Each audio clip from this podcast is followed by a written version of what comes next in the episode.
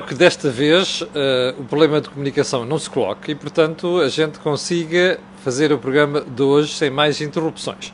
Já percebeu, está com o acordo do dinheiro do dia 8 de julho do ano da graça 2020. Dizia-lhe eu que esta semana, já com este atraso de 5 minutos, peço desculpa, mas dizia eu que esta semana vamos, uh, já tivemos o Think Tank ontem, vamos ter ainda o Mel Talks, vamos ter uma entrevista, vamos ter uma entrevista no fim de semana, no sábado, uh, e sobre isso eu dar-lhe conta oportunamente. Bom, por onde é que eu queria começar? Um, pelo período de ordem do dia para fazer aqui referência a uma entrevista da camarada Rita Araújo Fonseca Rato, também, também deputada do PCP, mais conhecida por Rita Rato. A Rita Rato, que é uma menina muito bonitinha, simpatiquinha, jogou futebol, futebol, futebol futsal e tudo, uh, que muito conhecida por, uh, às vezes, falar de forma muito raivosa na Assembleia da República, deu uma entrevista ao Correio da Manhã onde que me deixou-me estupefacto. Olha, porquê? Porque o Correio da Manhã pergunta às tantas à senhora assim: como encara os campos de trabalho forçados, denominados gulagos, nos quais morreram milhares de pessoas? Resposta da Rita Rato: não sou capaz de lhe responder, porque em concreto nunca estudei nem li nada sobre isso. Uma pessoa que é licenciada em Relações Internacionais nunca leu nada sobre isto. Uh, comentário meu. Segundo ponto, mas foi bem documentado. Por isso mesmo, admito que possa ter acontecido essa experiência. Uh, ia dizer uma coisa feia. Mas não sentiu curiosidade em conhecer mais? Descobrir mais? Sim, mas sinto necessidade de saber mais sobre tanta outra coisa. Eu estava a dizer há bocadinho, quando interrompi o programa, que isto é a imagem da esquerda em Portugal. Eu não quero chegar àquele ponto de chamar esquerdalha, é, mas é a esquerda em Portugal. Um, e eu, quando digo esquerda, não é extrema esquerda apenas, é a esquerda caviar também. Quando têm um problema pela, pela, problema pela frente, ignoram olimpicamente e depois têm este tipo de saídas, percebe? Isto é um nojo. Se eu tivesse aqui um balde, vomitava, percebe? Ou a antiga romana e é para o vomitório, porque isto é uma coisa inadmissível. E sabe porquê que é inadmissível? Primeiro fazem-se de ignorantes, percebe? Uma rapariga que está no, no, no, Parlamento e que sabe muito bem o que é que são gulags, percebe? Sabe muito bem o que é que são campos de concentração, sabe muito bem o que é que é, uh, inclusive é no, no país onde o partido dela está sempre a elogiar, e sabe muito bem o que é que é falta de respeito a direitos humanos na China e vem fazer estas figuras, percebe? Para os camaradas, o pessoal cala a boca. Não foi uma vez o camarada do PCP que disse que achava a Coreia do Norte uma democracia. Portanto, você não esteja admirado com isto. É? Estas coisas, apesar de serem de vómito, são coisas que acontecem em Portugal. Atenção, acontecem em Portugal. Agora, sabe o que é que me irrita nisto tudo? Eu vou-lhe dizer. É que esta camarada que aqui está é a senhora, só a senhora que vai, segundo o SAP 24, vai. Uh, aliás, é, ela já não é deputada, ela é ex-deputada. Vai dirigir o Museu do Aljube, Resistência e Liberdade. Então, espera aí. A senhora sabe o que é que é a falta de respeito pelos direitos humanos em Portugal? Perseguição política. E não sabe o que é que são gulags? Opa. Sim, pode dizer o palavrão por mim, que eu não posso ser que estou aqui em direto. Bom, segundo ponto. Uh, Costa e Sanchez. Falei-lhe eu aqui sobre eles ontem, acho que foi ontem, para aquele show-off sobre ah, para a Europa, vejam lá se despacham e tal. Uh, e ontem houve mais um Costa Conte, Giuseppe Conte, primeiro-ministro de Itália, já percebeu? Isto é a procissão dos pobretanas do Sul com o chapéu na mão, percebe? A tentar fazer pressão sobre o resto da Europa, inclusive sobre aqueles que o pessoal anda a chamar frugais, que são gajos que poupam, percebe? Portanto, você tem uma procissão, a cauda da procissão, de tipos que estão pobres e falidos, por culpa própria, e que depois se juntam para fazer pressão sobre os tipos que têm massa. Eu não quero fazer esta figura, percebe? É por isso que não voto nestas pessoas e cada vez votarei menos. Não quero fazer esta figura. Nós, portugueses, não temos necessidade de fazer esta figura. Se os espanhóis quiserem fazer, que a façam. Se os italianos querem fazer, não a fazer há 50 anos, que façam. Eu não quero fazer essa figura. Ponto seguinte. A indenização pela nacionalização da IFASEC vai para quem? Para quem? Para quem provar pertencer. Diz o meu amigo Pedro Cisa Vieira, Ministro da Economia, e eu só fico a pensar assim: hum, suspeito que esta marmelada pode acabar mal. Porque hum, os processos em tribunal podem não deixar o governo tranquilo e o contribuinte também. Uh, e eu só tenho uma pergunta a fazer. Não foi o governo do Dr. Pedro Cisa Vieira que entregou a EFASEC ou permitiu a ida da EFASEC para a senhora Isabel dos Santos? Foi, não foi? Ah, estão desmemoriados. Política à portuguesa. Vamos ao ponto seguinte. Estamos ainda no período da ordem do dia. Já percebeu que a cor dinheiro desta semana está com a língua muito afiada, não percebeu? Uh, mais uma linha de crédito para apoio às empresas, mais mil milhões, Pedro Cisa Vieira. Uh, se calhar convinha era que as outras linhas de crédito fossem tornar, as tornassem expeditas, que é para chegar efetivamente às empresas, antes de anunciar novas. Já percebeu qual é o problema? As empresas estão à rasca, desculpa a expressão, e o dinheiro não lhes chega, e portanto vêm-se inventando estas histórias. Moral da história, nós não temos dinheiro. Por isso é que o Primeiro-Ministro anda a fazer as figuras com o Conta e com o Sanches, percebe? Nós não temos massa. Está a ver? E portanto andamos a fazer estas figuras. A União Europeia anda a dormir na forma. Isto já devia ter, este dinheiro já devia ter chegado a todas as empresas há muito tempo. O dinheiro de, de, da Comissão Europeia que faz os mercados vai chegar no próximo ano, percebe? Imagina a devastação económica que vai chegar até lá, que vai acontecer até lá. Um, último ponto. Miguel Stilwell, o interino que vai dirigir a EDP. Ontem houve gente que me escreveu a perguntar porque é que eu não tinha falado de Miguel Stilwell, se tinha alguma coisa contra ele, o que é que eu achava, não sei das quantas. Não, não falei por uma razão muito simples. Estava a tratar do processo em si, não estava a falar da sucessão, entre aspas. Vou descansar as pessoas. Tenho a melhor opinião do Miguel Stilwell.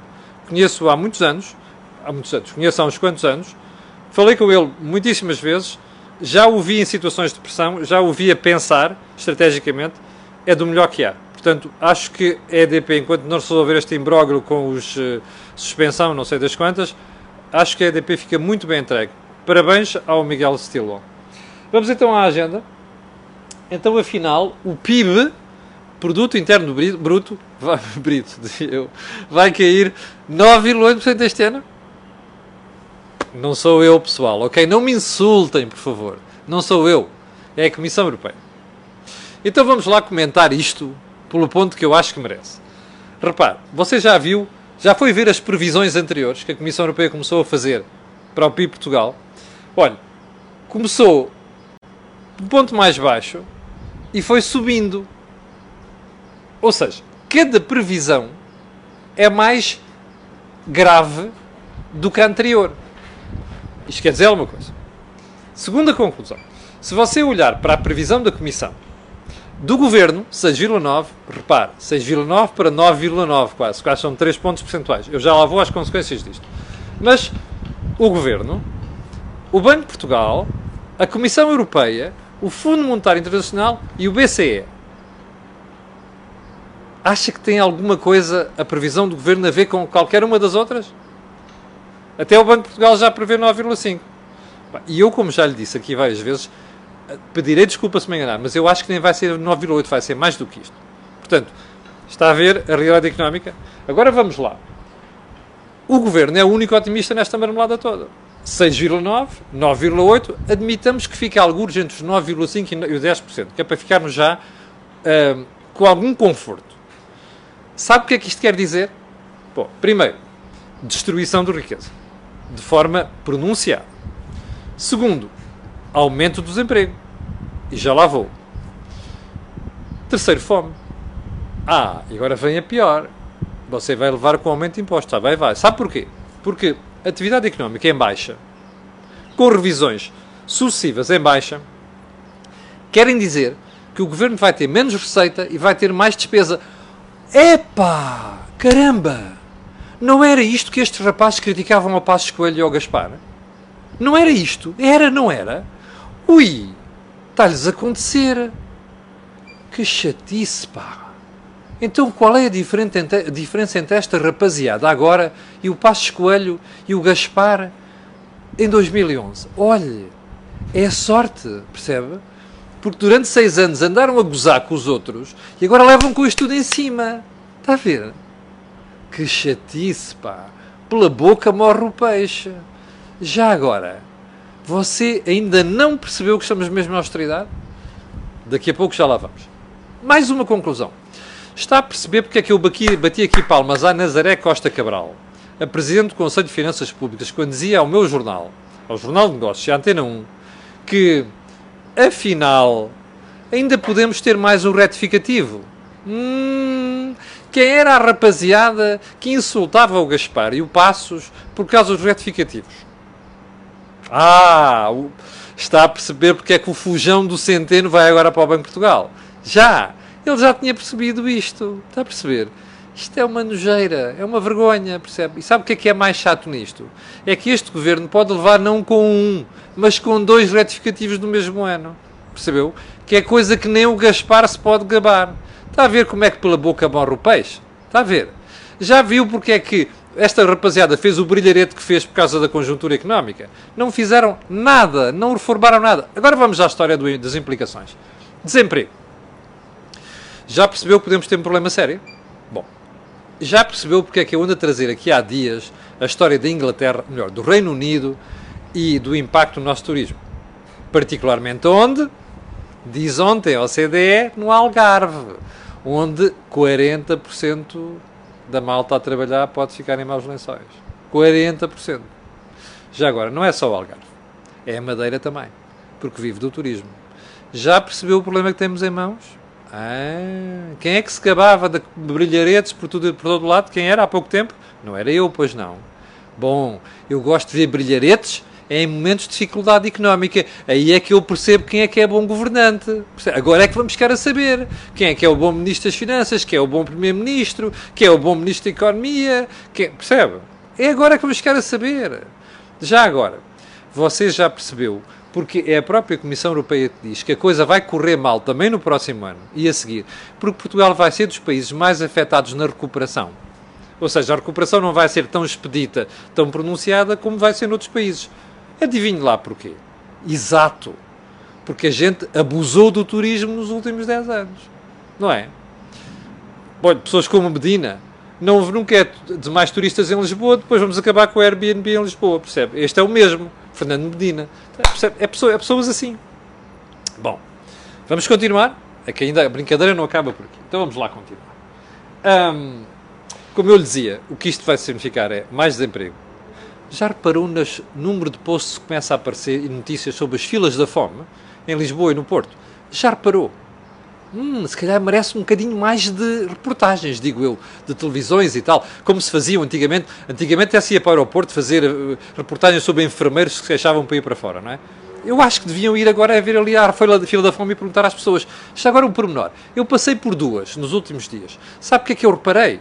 Estão lá gente bem vestida. Percebe? Não são indigentes normais que andam naquilo há não sei quantos anos, que não conseguem sair do ciclo de pobreza. É gente bem vestida. Vão lá fazer reportagens, vão lá conversar, que é para nós ficarmos com a sensação, percebe? Que quando se faz comunicação e quando se faz investigação, faz-se faz a sério. Que não é para uns e depois, depois não é para outros. Está bem? É que a gente agora vai ficar a saber o que é que esta malta vale, percebe? Do que é que esta malta é feita. A massinha que esta malta é feita. Primeiros ministros, ministros das Finanças, é agora que a gente vai ficar a saber. Porreiro pá. Ponto seguinte. Mário Centeno, que hoje vai à Assembleia da República dizer porque pode ser um bom governador. Tenho pena não estar na Assembleia hoje, porque eu dizia-lhe que era um bom governador. Mas pronto. Um, não quer ser deputado. Já tive a oportunidade, não quer ser deputado. Mário Centeno, ontem veio dizer à União Europeia, eu, eu acho, eu adoro uh, o, ar professoral do Mário, a sério, adoro quer dizer, nós estamos à rasca, percebe? Não somos exemplos para ninguém, exemplo para ninguém. E damos conselhos aos outros.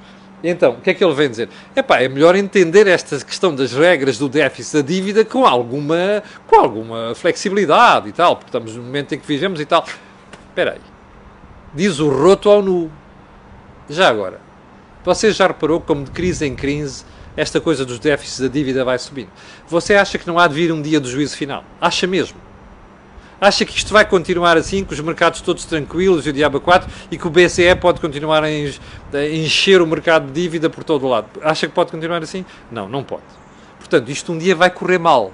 Portanto, é o tipo que está a sair da presença do Eurogrupo que está a dizer aos outros continuam a fazer esta brincadeira que um dia vai correr mal. É isto. Acho que não vai correr bem. Ponto seguinte. Ora, cá viu. Quando a gente começa nisto de subsídios e ajudas e diabo 4, a coisa nunca para. Estava-se mesmo a ver.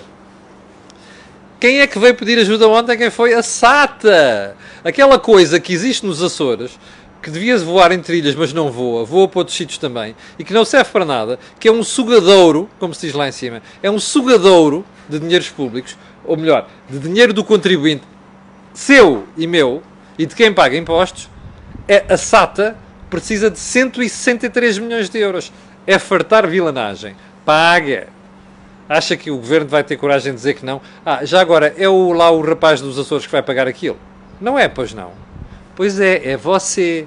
E sou eu. 163 milhões de euros. É fartar vilanagem. Quanto é que é para a TAP? 1.200 milhões. Quanto é que é para a CP? 40 milhões fora os que vêm aí. Você acha que a gente tem dinheiro para isto? Bom, quer que eu lhe conte uma coisa que não é segredo. Quando a Troika cá chegou, sabe quanto é que devia o setor dos transportes públicos em Portugal? 17 mil milhões de euros. A Troika começou a obrigar a reduzir aquilo aos poucos. Nos últimos anos deram cabo disto. Inverteram outra vez o crescimento. Quando nós tivermos um problema sério, sabe o que é que vai acontecer? Adivinhou. Ponto seguinte. O responsável da unidade de crédito especializado do Montepio dizia ontem que, afinal, o crédito ao consumo já voltou a subir. Espera aí.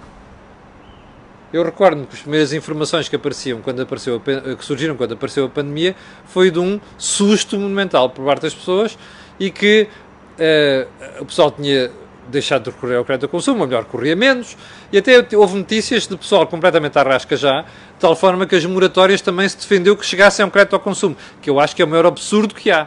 Ou seja, imagine, você que contraiu o crédito ao consumo, agora vai dar uma moratória com cobertura pública para, para os bancos não terem chatices. E para as pessoas não terem chatices, não, não, não, não, não pode ser, desculpe lá. Crédito ao consumo, mas pronto. Isto é o nível a que nós chegamos, de irresponsabilidade. Bem, afinal, diz aqui o responsável de, do Montepio que já está tudo bem. Já voltou tudo ao, ao antigamente. Espera, você está a ver a OCDE a dizer que o desemprego no Algarve, no turismo, pode ir aos 40%. Você está a ver o desemprego a subir. Você está a ver a destruição do PIB 10%.